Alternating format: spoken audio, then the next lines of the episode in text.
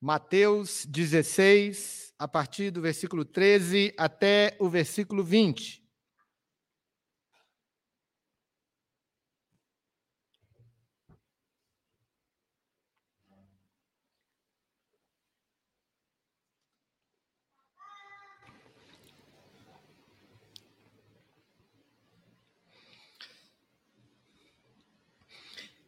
Indo Jesus para os lados de Cesareia de Filipe, perguntou aos seus discípulos: Quem diz o povo ser o filho do homem? E eles responderam: Uns dizem João Batista, e outros Elias, e outros Jeremias ou alguns dos profetas. Mas vós, continuou ele, quem dizeis que eu sou? Respondendo, Simão Pedro disse: Tu és o Cristo, o Filho do Deus vivo. Então, Jesus lhes afirmou: Bem-aventurado és, Simão Barjonas, porque não foi carne e sangue que te revelaram, mas meu Pai que está nos céus. Também eu te digo que tu és Pedro, e sobre esta pedra edificarei a minha igreja, e as portas do inferno não prevalecerão contra ela. Dar-te-ei as chaves do reino dos céus. O que ligares na terra terá sido ligado no céu, e o que desligares na terra terá sido desligado nos céus. Então, advertiu os discípulos de que a ninguém dissessem ser ele o Cristo. Vamos orar mais uma vez, vamos pedir a graça de Deus sobre as nossas vidas e a meditação na Sua palavra. Aproveitamos para orientar aqui os pais, que as crianças hoje ficam aqui no templo, e se os irmãos precisarem de algum material, algum apoio, podem falar com o nosso irmão Maurício, nosso seminarista é, que vai dar esse apoio com algum material didático para as crianças. Vamos orar ao Senhor? Oremos. Santo Deus, Pai Celeste, obrigado por essa por esse tempo tão precioso na tua casa, pela leitura da tua palavra e pela meditação que o Senhor nos concede na mesma. Que o Senhor abra o nosso coração, que o Senhor também aqueça o nosso coração como alguém que ara a terra e prepara para colocar ali a semente, para que a semente da tua palavra, plantada hoje em cada coração, cujos ouvidos nos escutam e atentam para essas palavras, sejam abençoados com a fertilidade do teu evangelho. E essa semente germine, floresça e cresça para a tua honra e glória e para o bem daqueles que a ouvem e a recebem com alegria no coração. Que hoje seja um dia de salvação, ao lermos e meditarmos na tua palavra. Um dia que transforma a vida daquele que a recebe como semente. Em nome de Jesus. Amém. Amém. Podem se assentar, queridos irmãos e irmãs. Que bênção participarmos da Igreja de Jesus. Que bênção podermos trazer nossos filhos para o batismo. Que bênção educarmos as nossas crianças na presença de Deus na igreja. Que bênção ver os nossos filhos crescerem na igreja aprendendo a amar Jesus, a andar com Jesus. Que bênção nós vermos nossos filhos crescerem na fé e no conhecimento, crescerem em maturidade física, emocional, psicológica, mais tarde desenvolvendo seus dons aqui na igreja como adolescentes, tocando instrumentos, cantando, servindo ao Senhor, utilizando-se dos recursos e das habilidades que tem em casa, as crianças já desde cedo mexendo no celular, nos computadores, fazendo isso para a glória de Deus. Que bênção ver os nossos filhos constituírem-se em família, na igreja, casarem-se na igreja e terem a bênção na igreja sobre seu matrimônio. Que bênção a gente vê os nossos netos. Que bom e, e consolador é na igreja e com a comunidade da igreja nós nos despedirmos daquele que amamos, quando são chamados para a glória, e sabermos que cada dia passado na igreja, cantando hinos, lendo a palavra, recebendo o evangelho, naquela hora da despedida, a gente está plenamente preparado para sermos consolados e deixarmos nas mãos do Senhor aquelas pessoas que amamos. Porque na igreja nós aprendemos que pertencemos a essa comunidade, a esse mundo, a essa pátria, mas também pertencemos à pátria celestial.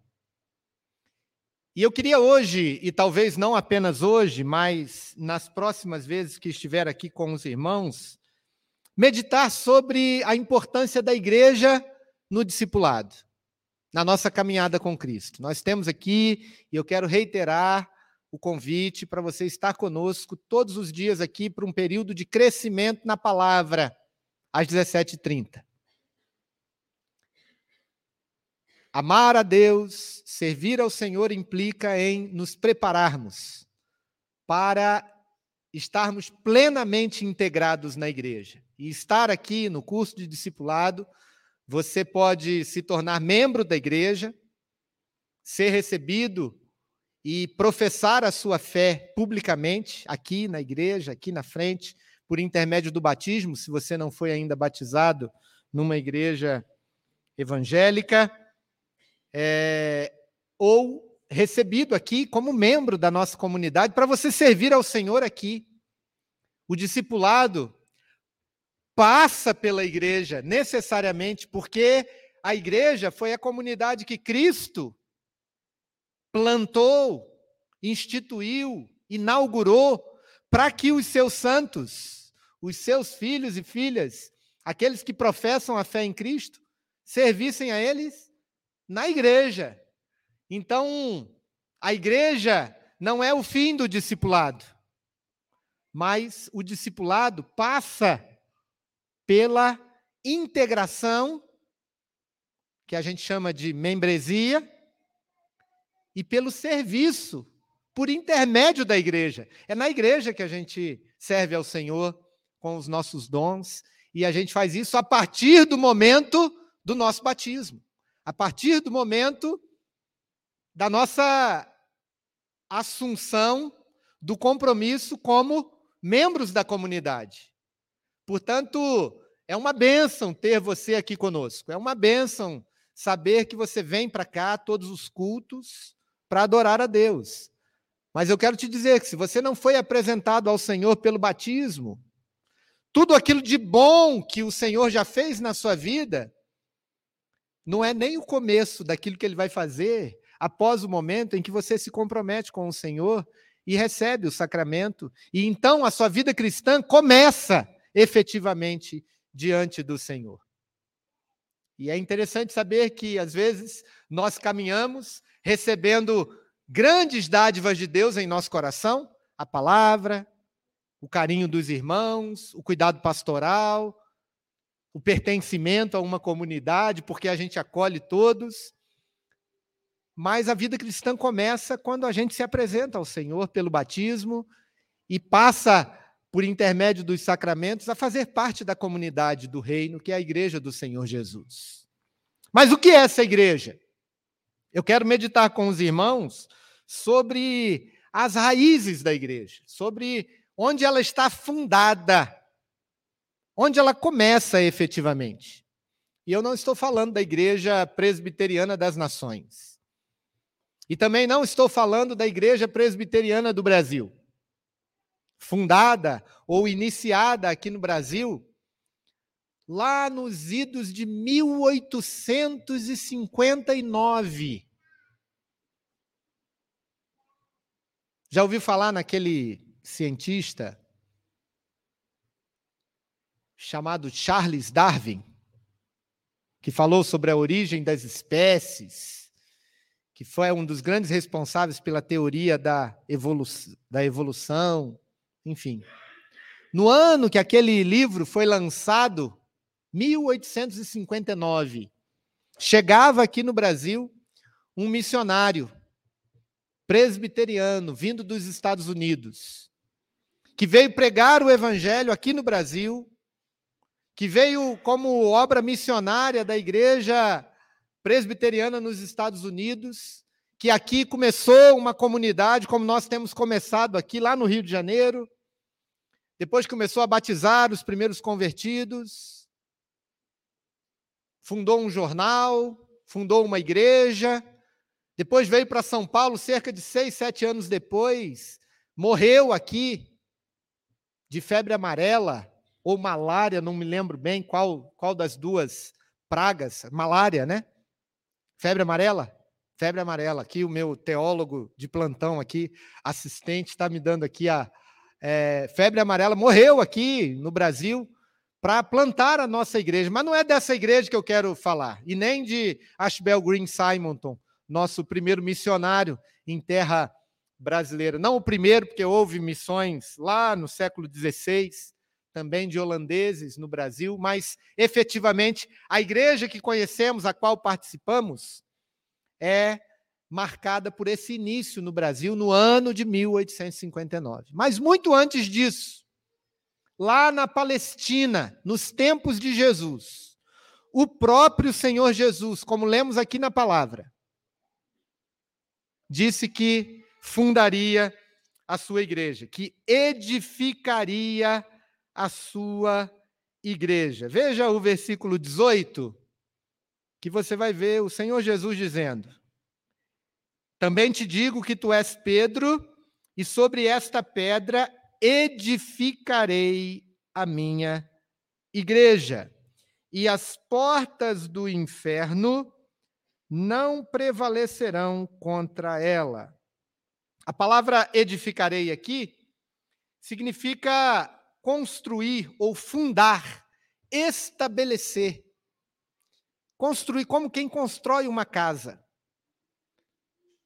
Você faz o fundamento, depois você sobe as paredes, depois você faz os acabamentos. Jesus estava dizendo: Eu vou construir uma igreja. Então, a igreja, queridos irmãos e irmãs, não é uma invenção humana. Ela não se trata de uma ideia de homens. A igreja existe porque Jesus quis começar ela. Jesus disse: Eu vou fundar a minha igreja. É interessante você ver essa expressão na boca de Jesus a minha igreja. E a gente tem esse afeto pela igreja, né? Dizer assim, a minha igreja. E nós temos estudado aqui nos domingos pela tarde esse aspecto de como é a minha igreja. É bom fazer parte da minha igreja. Essa é a minha igreja. É a igreja que eu escolhi, é a igreja que eu me dedico a servir nela. Jesus disse: Eu vou edificar a minha igreja. E esse termo igreja aparece na Bíblia Sagrada pela primeira vez aqui nesse texto.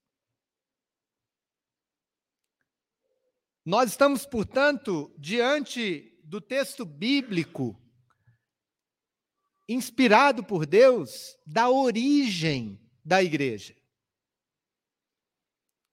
E nós precisamos, queridos irmãos e irmãs, compreender como é essa igreja, ou qual é o fundamento dessa igreja, para que nós possamos, no nosso processo de aprendizado, de caminhada com Cristo, de vida cristã, de vida de fé, sabermos onde a gente está chegando. Sabermos onde estamos. Se a gente tivesse lá na roça no século passado, Eduardo, a gente fala, saber aonde que eu estou amarrando meu burro, né? saber onde que eu estou chegando. Que, que é isso aqui? O que, que é essa comunidade? Portanto, nós precisamos, queridos irmãos e irmãs, olhar aqui para esse texto, e aí eu já vou adiantando é, para os irmãos que nós vamos ver um primeira, uma primeira parte dessa meditação sobre o discipulado e a igreja. Como é a igreja na qual nós somos tornados discípulos de Cristo Jesus? Por que, que a gente não pode ser discípulo só pela internet? Por que, que a gente não pode ser discípulo vivendo a vida do nosso jeito, sem dar obrigação absolutamente para ninguém daquilo que a gente faz, daquilo que a gente não faz, da, das pessoas com quem a gente convive, é, de como nós pagamos ou deixamos de pagar nossas contas, ou do que nós fazemos da nossa vida quando não estamos na comunidade, porque afinal de contas a vida é nossa e ninguém tem nada a ver com a nossa vida. Por que aqui na igreja não é assim? Por que, que a gente precisa se integrar na igreja para poder servir ao Senhor de acordo com o que ele fundou, de acordo com o que ele começou, de acordo com o que ele quis? Nós precisamos compreender como é a igreja. E eu quero falar sobre três momentos da igreja, três fundamentos. Hoje nós vamos falar só do primeiro. Mas eu já vou adiantar aqui o que nós vamos falar em outras ocasiões. Primeiro, nós vamos ver que a igreja é edificada em Cristo. Portanto, nós devemos conhecer a Cristo. Segundo lugar, nós vamos ver que a igreja é composta de gente, pessoas humanas, como Pedro. E nós podemos aqui nos identificar com Pedro, quando ele fala: Tu és o Cristo, filho do Deus vivo, e sobre o que Jesus falou sobre Pedro. Em terceiro lugar, nós vamos ver que essa igreja, ela é intencionalmente interposta no mundo. Portanto, nós devemos nos envolver com a sua missão. E hoje, nós vamos ver, primeiramente, que a igreja da qual eu faço parte, a igreja que Cristo edificou, ela é edificada em Cristo e nós devemos conhecer a Jesus. Para participar da igreja de forma leve, livre, dedicada, com alegria no coração e saber, essa é a minha igreja. Em que sentido que a igreja é edificada em Cristo? É, o texto que nós lemos, ele é um texto muito denso e importante para a história da igreja e para estudarmos a teologia da igreja. Nós não vamos fazer isso hoje, nós vamos diretamente aqui para o aspecto da edificação em Cristo, especificamente no versículo é, 16, quando Jesus, conversando com os discípulos, pergunta para os discípulos, dizendo quem as pessoas estavam dizendo que ele era, e depois ele vira-se para cada um dos discípulos e diz assim: E vocês? Quem eu sou para vocês? Jesus faz a pergunta para os discípulos, que é a pergunta mais importante das nossas vidas, meus irmãos. Você sabe qual é a pergunta mais importante da tua vida? É essa que Jesus fez para os discípulos. Que pergunta, pastor? Quem eu sou para você? Jesus Cristo está dizendo para nós. A pergunta mais importante da tua vida e da minha vida é: quem é Jesus para você? Que uma coisa é a gente falar assim: ah, Jesus é o que o mundo diz, a história, é aquele que nasceu no Natal, é aquele que morreu na Páscoa, é aquele que é, é, viveu aqui na terra, é aquele que morreu, ressuscitou, é aquele que é o filho de Maria. Uma coisa é isso. A pergunta não é apenas quem é Jesus. A pergunta é quem você diz que é Jesus?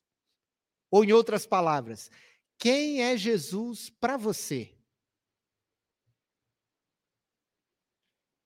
E ao responder essa pergunta, queridos irmãos e irmãs, por que, ela é tão importante? Porque ela muda a nossa vida. Ao responder essa pergunta, nós somos convidados a tomar uma decisão. Vamos fazer isso. Vamos para e passo aqui, quando nós vemos nessa expressão de Pedro, porque Pedro responde para Jesus. Quando Jesus pergunta para ele, dizendo assim: E vocês? Quem vocês dizem que eu sou? Pedro responde, está aqui no versículo 16. Respondendo Simão Pedro, disse: Tu és o Cristo, o Filho do Deus vivo. Quando nós, ao respondermos essa pergunta, compreendermos e consentirmos em nosso coração, igual a Pedro, que Jesus é o Cristo, o Filho do Deus vivo, a nossa vida é totalmente impactada e transformada por essa expressão. Então vamos repetir aqui a resposta de Pedro para Jesus? Respondendo Simão Pedro, disse: Vamos juntos? Tu és o Cristo, o Filho do Deus vivo. Vamos de novo? Tu és o Cristo, o Filho do Deus vivo. Mais uma vez, só os irmãos. Só para ver se está marcado mesmo, só a última vez. A penúltima estava melhor, né? Vamos agora mais forte, todos juntos? Tu és o Cristo, o Filho do Deus vivo. Há três aspectos aqui sobre a pessoa de Cristo que nós podíamos hoje abrir o coração e deixar o Espírito Santo fazer uma obra transformadora nele. Primeiro, é o aspecto messiânico de Jesus. Pedro diz: Tu és o Cristo. O Cristo. Veja que tem um artigo antes. Não é apenas tu és Cristo, tu és o Cristo. Está se referindo a algum Cristo, que é o verdadeiro. Já viu alguém falar assim, esse é o cara? Não, não estou falando do Romário. Nem estou falando do Roberto Carlos, que fala, esse cara sou eu. Não é dele que eu estou falando. Mas a expressão, o cara, e nem do Lula, quando o Barack Obama falou lá da, nos Estados Unidos, quando ele foi visitar, né? Dizendo lá que ele era o cara. Mas quando a gente fala o cara, ou a pessoa, a gente está dizendo assim, ele é aquele que. Ou seja, é ele. Então, quando fala o Cristo, está o, o, o Pedro está dizendo que há um Cristo prometido no passado que agora está diante dele, que é Jesus. A palavra Cristo é a palavra grega para o hebraico Messias. Então, quando se fala de Jesus como Cristo, nós estamos falando que Jesus é o Messias. Quem é o Messias? É o prometido. É aquele emissário, é aquele enviado. É aquele que Deus mandaria sobre a terra. Então, quando Pedro diz, Tu és o Cristo, ele está dizendo, o Senhor é aquele que era o prometido. Jesus de Nazaré, que está conversando com os discípulos aqui, é aquele Messias prometido do Antigo Testamento que veio cumprir todo o plano de Deus para salvar todo aquele que crê, salvar um povo escolhido. Ele é o Cristo. Jesus de Nazaré é o prometido de Deus. Isso tem algumas implicações, queridos irmãos e irmãs. A principal delas é que a gente não precisa esperar outro. Você está na igreja de Cristo. Você veio para cá. Só que você está aqui, você está mais ou menos, porque você está falando assim, não, deixa eu ver primeiro como é que é. Deixa eu ver primeiro se eles são dignos do meu compromisso. Deixa eu ver primeiro se esse Deus aí é confiável o suficiente, se ele vai me dar tudo que eu quero. Deixa eu fazer um teste com o Senhor. E pior, às vezes não é nem culpa sua. Às vezes é culpa dos líderes. Eles falam: faça um teste com o Senhor. Ele vai te dar lá os 300 reais que você está precisando para pagar a conta de luz. Faz um teste com o Senhor. E quando ele te der esses 300 reais, é, você pode vir para a igreja e ficar feliz aqui na igreja. Não é muito mais que isso. Jesus é o Messias prometido por Deus é aquele sobre quem repousa o cumprimento da promessa de Deus para salvação. É aquele a respeito do qual foi dito que quando viesse estaria cumprido a promessa de Deus.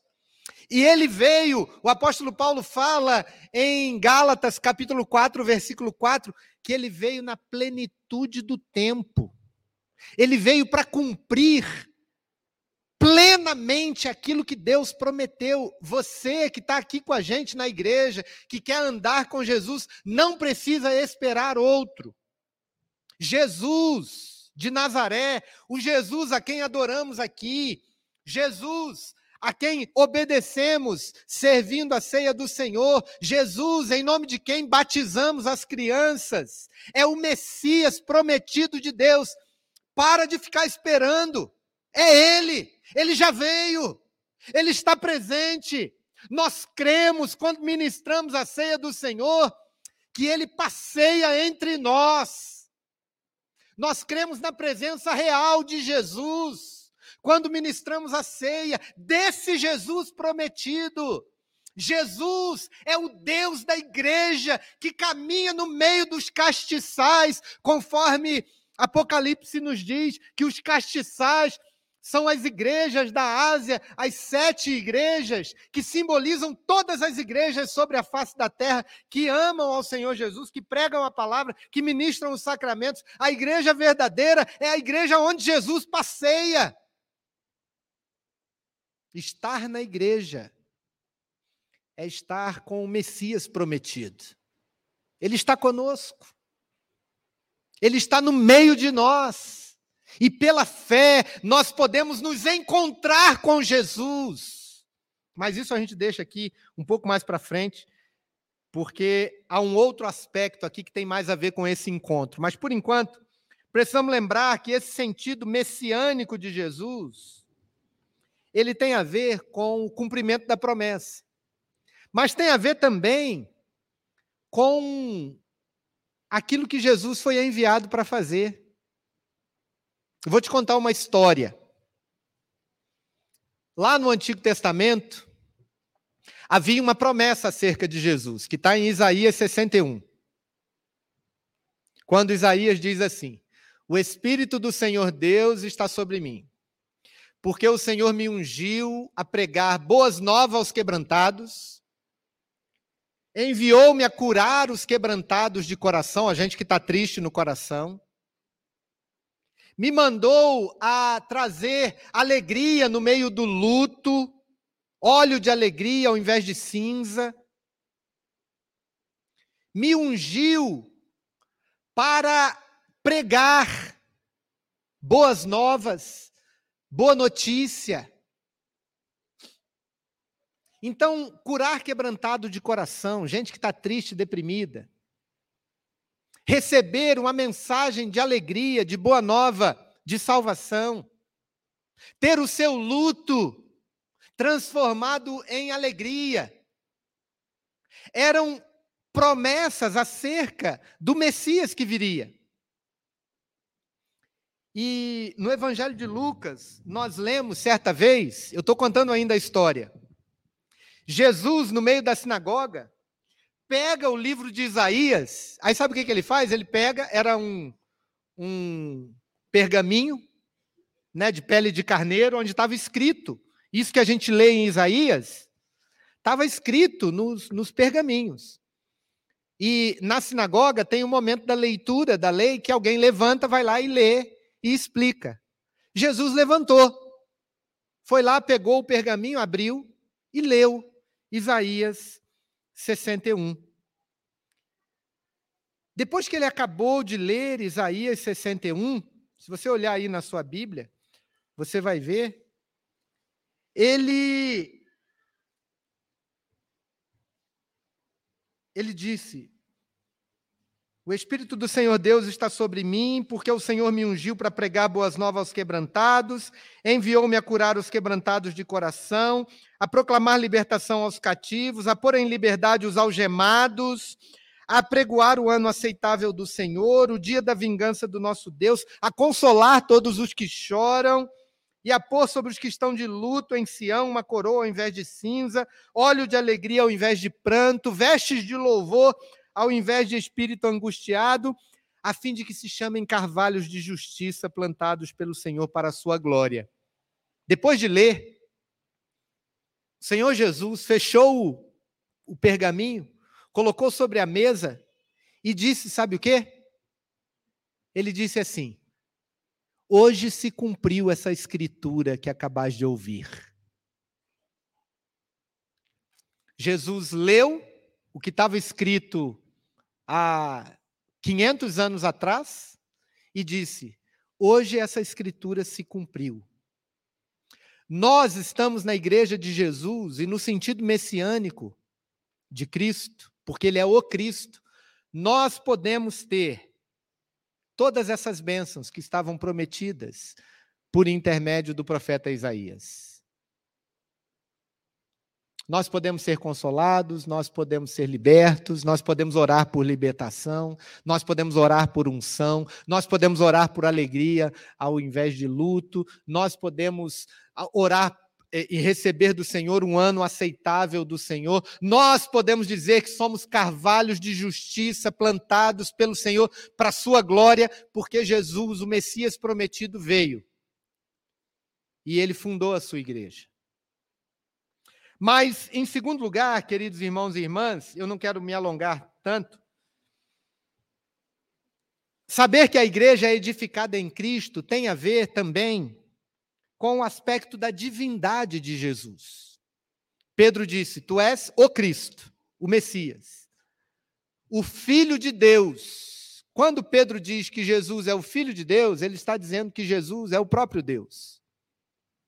E aqui é o ponto de mudança no nosso coração quando a gente responde a essa pergunta: quem é Jesus para nós? E agora eu quero fazer essa pergunta para você: quem é Jesus para você? Pensa aí. Não precisa falar, não, só pensa. Pedro diz: Tu és o Cristo, o Filho do Deus, Filho de Deus, o Filho do Deus vivo. Está dizendo que Jesus é o Filho de Deus. E ao dizer que Jesus é o Filho de Deus, ele está dizendo: Jesus é o Deus encarnado. Jesus é o Deus que é, nasceu da Virgem Maria, nasceu de uma mulher, mas não deixou de ser Deus. Ele nasceu por obra do Espírito Santo, não da relação sexual de João com Maria. Quem é Jesus para você? Se Jesus é o Filho de Deus, queridos irmãos e irmãs, nós somos constrangidos a adorá-lo como Deus, a dedicar a Ele o nosso coração, a nossa vida a dizer: O Senhor é o Deus a quem eu adoro. É o Senhor Jesus. Todos nós adoramos algum Deus. Às vezes adoramos deuses que fabricamos em nossos corações. Às vezes o nosso Deus é nosso filho. Às vezes o nosso Deus é o dinheiro. Às vezes o nosso Deus é a nossa família. Às vezes o nosso Deus é a nossa igreja. Às vezes o nosso Deus é uma ideia profunda de felicidade. Nós criamos muitos deuses em nossos corações. O nosso coração é uma fábrica de ídolos. Mas se Jesus é o nosso Deus, eu não tenho outro Deus a quem eu adoro senão a Ele. Eu me liberto, porque se o seu filho é o seu Deus, você vai ficar sempre preso. A sua felicidade, a dele. Se ser mãe ou ser pai é o seu Deus, você nunca vai viver em paz enquanto você não for mãe e pai do jeito que você sempre quis ser. Vai estar sempre faltando alguma coisa. Seu coração vai estar sempre perturbado, porque você coloca a sua razão última em ser pai ou ser mãe. Se o dinheiro ou o trabalho é o seu Deus, o seu desejo de felicidade, você nunca vai estar satisfeito. Porque sempre vai faltar alguma coisa. Mas se Jesus Cristo de Nazaré, o Filho de Deus, é o seu Deus, você deixa que ele seja o centro da sua vida.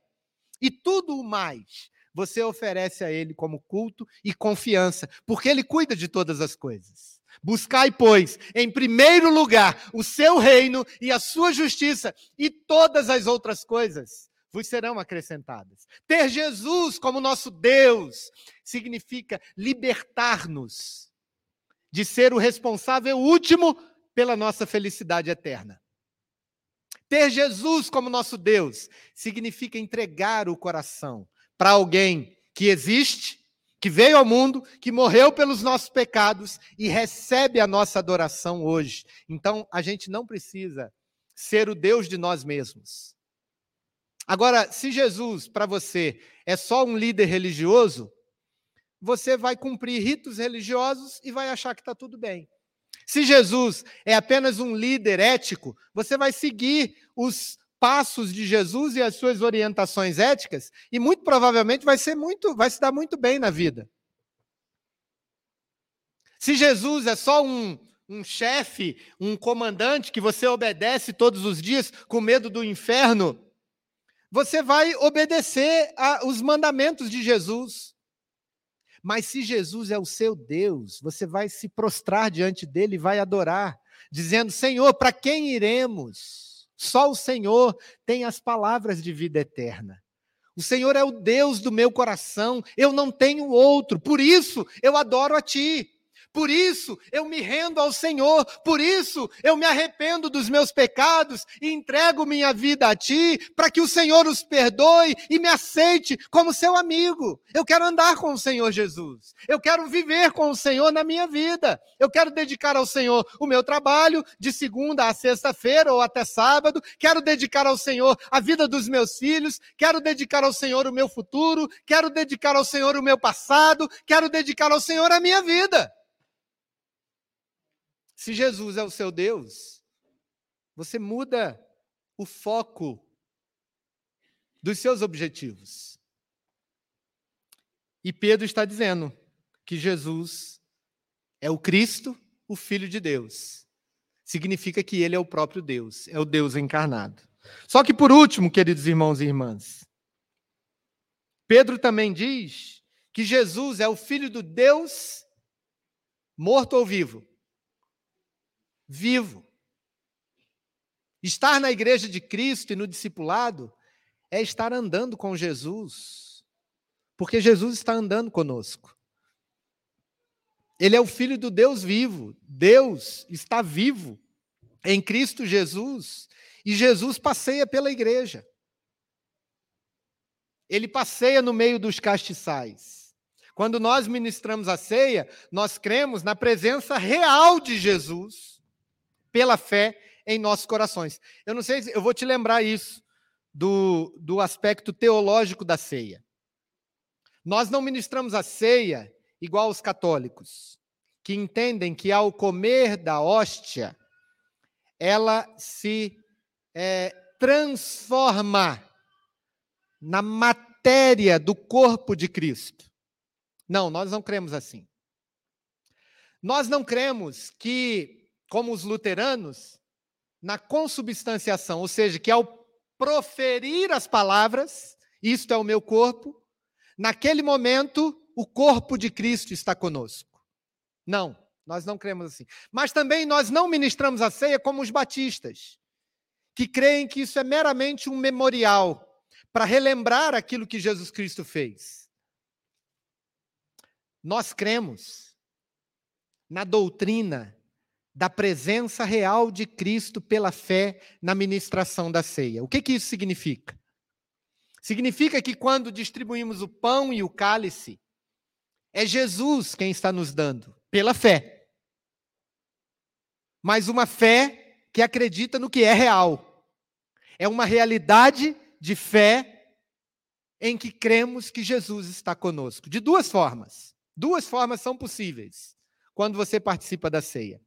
Tanto você crê que Jesus, conforme ele disse no Apocalipse, ele anda pelo meio da igreja, ou seja, ele vem até nós, quanto no sentido de que ele nos leva à tua presença no céu ou no lugar celestial onde ele está.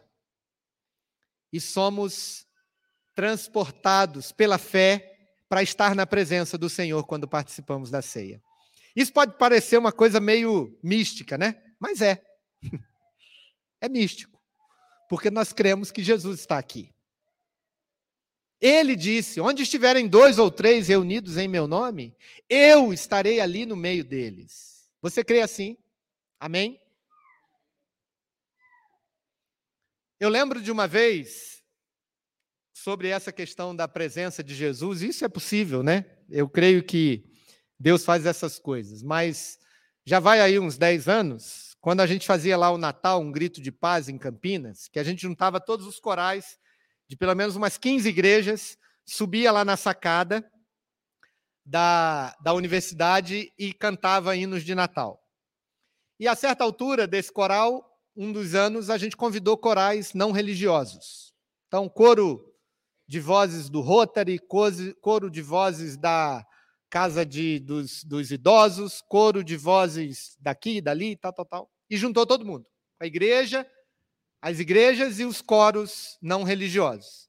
E aí 300 vozes cantando hinos de Natal.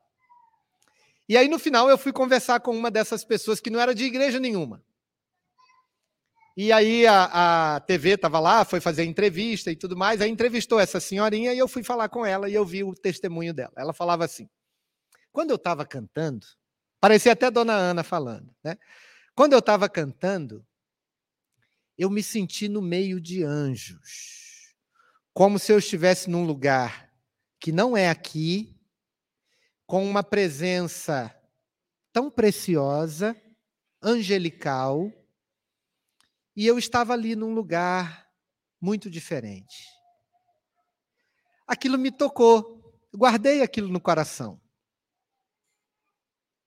Porque nós somos abençoados por Cristo Jesus, queridos irmãos e irmãs, nas regiões celestiais em Cristo Jesus. Essa é uma promessa de Deus para nós. Por isso que é tão importante esse elemento do culto de entendermos a solenidade do culto, de entendermos a gravidade de virmos à igreja, abrirmos a Bíblia, fecharmos os olhos para orar, cantar hinos de louvor ao Senhor, abrir a palavra para meditar, ministrar os sacramentos, porque isso é ser transportados para as regiões celestiais em Cristo Jesus. Isso não é um momento comum das nossas vidas. Sabe por quê? Porque a igreja é fundada em Cristo, o Filho do Deus vivo. Ele está vivo, ele está presente, ele está entre nós e nós podemos glorificar ao Senhor e usufruir da sua presença entre nós. Dizer que Jesus é o Filho do Deus vivo significa a presentificação de Cristo como o Deus vivo, como o Cristo ressurreto. Agora, nós temos um perigo muito grande na nossa vida, queridos, e eu vou terminar com isso. Presta atenção nisso. Um perigo de acontecer com a gente o que acontecia com algumas pessoas no tempo de Jesus. Primeiro, rejeitarmos a Jesus como os judeus o rejeitavam. Ah, não é possível que ele seja o Messias prometido. Ele está aqui entre nós, mas ele é filho de, de Beuzebu, ele é, é filho do diabo, ele é outra pessoa, ele não é Jesus. Ou de rejeitarmos a Jesus como judeus, ou de não reconhecermos a Jesus como aqueles discípulos que andaram com ele depois da ressurreição, quando Jesus estava caminhando para uma cidade. Lembra dessa história? os dois discípulos no caminho de Emaús, a cidade chamava Emaús. Jesus, ressurreto, começa a andar com esses dois homens. E vai conversando com eles. Conversando, conversando. O que está acontecendo aí? Que que, quais são as últimas notícias? Aí os dois homens viram para Jesus e falaram assim: Você não sabe? Você não sabe o que está acontecendo? Aquele que a gente achava que era o filho de Deus morreu. E hoje já é o terceiro dia e ele prometeu que ia ressuscitar, ele não ressuscitou. Às vezes, queridos, nós servimos ao Senhor na igreja, cremos que Ele é o Filho de Deus, que Ele é encarnado, que Ele nasceu da Virgem Maria, que Ele fez milagres, mas não acreditamos que Ele está vivo com a gente. A gente não acredita que Ele ressuscitou. Sabe por que, a gente não acredita? Porque a gente não vive como se acreditasse. A gente não vive como alguém que sabe que Jesus está vivo, que Ele ouve oração. A gente continua murmurando. A gente continua sofrendo sem receber as promessas da ressurreição. A gente continua numa vida estéril, seca, fria, com o coração como uma pedra, porque não se deixa sentir e tocar pelo Deus vivo, pelo Cristo ressurreto. A gente participa da ceia como se estivesse assistindo o Jornal Nacional. A gente participa de momentos sagrados como se isso fosse mais um domingo apenas e não um tempo de um encontro com real, com o Filho de Deus, em que o coração arde e um olha para o outro, lá como os discípulos de Emaús, dizendo: quando ele estava falando com a gente, o seu coração não ardia. Aí o outro vira para um e fala: é verdade, ardia. O seu coração arde quando você participa da ceia.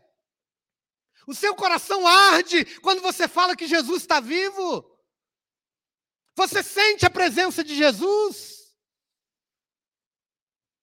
Você vem para a igreja para se encontrar com o Deus vivo? Ou você vem para cumprir um rito?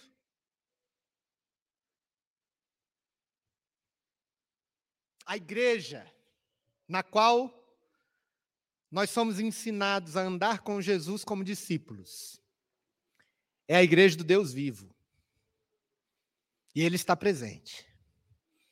Ele está entre nós. E qualquer tipo de coisa que fazemos aqui é para Jesus. E ele recebe. E ele toca. E nós podemos tocar as suas vestes. E nós podemos usufruir da sua presença e sermos transportados às regiões celestiais em Cristo Jesus. Ou se não for até lá, a gente receber a presença dele em nosso coração. Eu tenho medo de participar de uma igreja em que a gente ou rejeita Jesus, achando que não está tudo resolvido ainda, porque ainda estamos esperando Deus fazer alguma coisa diferente, ou medo de não usufruirmos da presença do Cristo ressurreto e vivermos uma vida aquém daquilo que Deus deseja de nós. Cristão mais ou menos, não existe. O cristão básico é aquele que tem o coração ardendo pela presença de Jesus todos os dias que ele se coloca diante de Deus em adoração. Porque ele adora um Deus vivo, que está vivo. E é aquele Jesus lá, esse do diálogo aqui. É Jesus de Nazaré. Ele era o Deus encarnado. Depois ele morreu pelos meus e pelos seus pecados, mas ressuscitou ao terceiro dia. E nós, podemos ser abençoados por Ele, porque Ele está vivo. Nesse Jesus de Nazaré, a gente vê Deus como Ele é. E nós vemos o homem como deveria ser. Essa é a igreja de Jesus.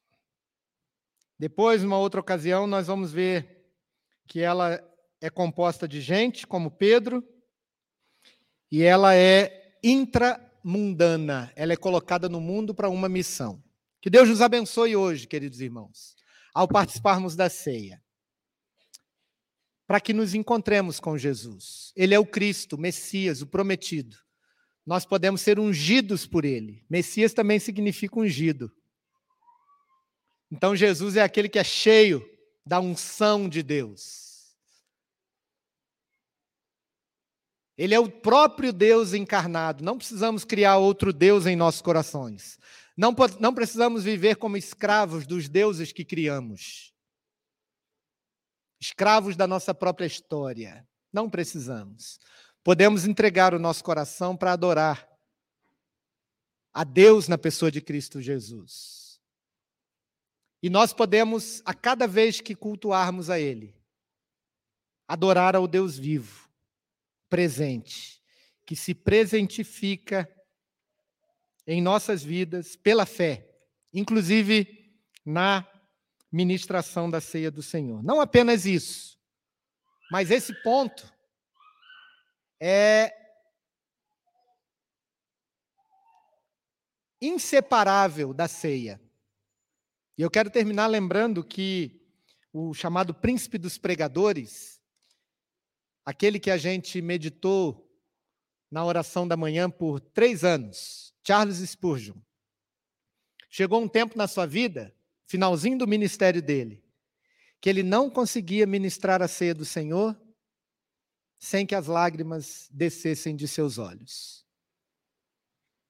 Porque ministrar a ceia é estar diante de Jesus. Você não pode ficar fora disso. O que, que você está esperando para vir até Jesus? para vir até essa comunidade que ele fundou. Não fomos nós. Não foi Simonton em 1859. Foi o Senhor Jesus. Ele disse: Eu vou edificar a minha igreja. Venha para Jesus. Ande com ele. Ele é o Deus que pode transformar a sua vida. Vamos orar? Fique de pé comigo na presença do Senhor. E se você ainda não tomou a sua decisão por Jesus, e você quer entregar a Ele hoje o seu coração, e mudar de vida, mudar a sua vida e dizer, pastor, eu creio que Jesus é o meu Salvador. Pode me falar depois do culto. Pode levantar a sua mão, se você quiser, nesse momento, aceitando esse apelo do Evangelho. Pode vir aqui à frente, se você quiser que eu ore por você. Mas você está sendo convidado para ir a Jesus hoje. O Jesus que fundou a igreja. O Jesus que chama as pessoas para a sua igreja, porque chama as pessoas para reconhecerem que ele é o Cristo, o Filho do Deus vivo. Você tem essa oportunidade agora. E ao falar comigo, ao levantar a mão, ao vir aqui à frente, ou qualquer uma dessas coisas, ou falar com um dos nossos missionários, você será integrado na igreja de Cristo. E a sua vida cristã vai começar de verdade. Talvez você esteja andando com Jesus há 20 anos, há 10 anos, 5 anos. Mas se você não foi apresentado ao Senhor pelo batismo, se não está comprometido com a igreja de Jesus, eu quero te dizer com temor e tremor, a sua vida cristã ainda não começou. Ela precisa começar hoje. E ela começa com uma decisão. Você vai me dizer, pastor, eu sou de Jesus, eu quero servir ao Senhor aqui nessa igreja. Nós vamos encaminhar a sua recepção como membro por intermédio do sacramento do batismo e da pública profissão de fé. Feche seus olhos, curve sua fronte e ore comigo ao Senhor. Santo Deus, Pai Celeste, obrigado pelo teu evangelho que chega até nós e nos abençoa em Cristo Jesus, o Cristo prometido, o Messias, o Filho de Deus, que é o nosso Deus, não temos outro. O Deus que passeia entre nós e ministra o teu corpo e o teu sangue,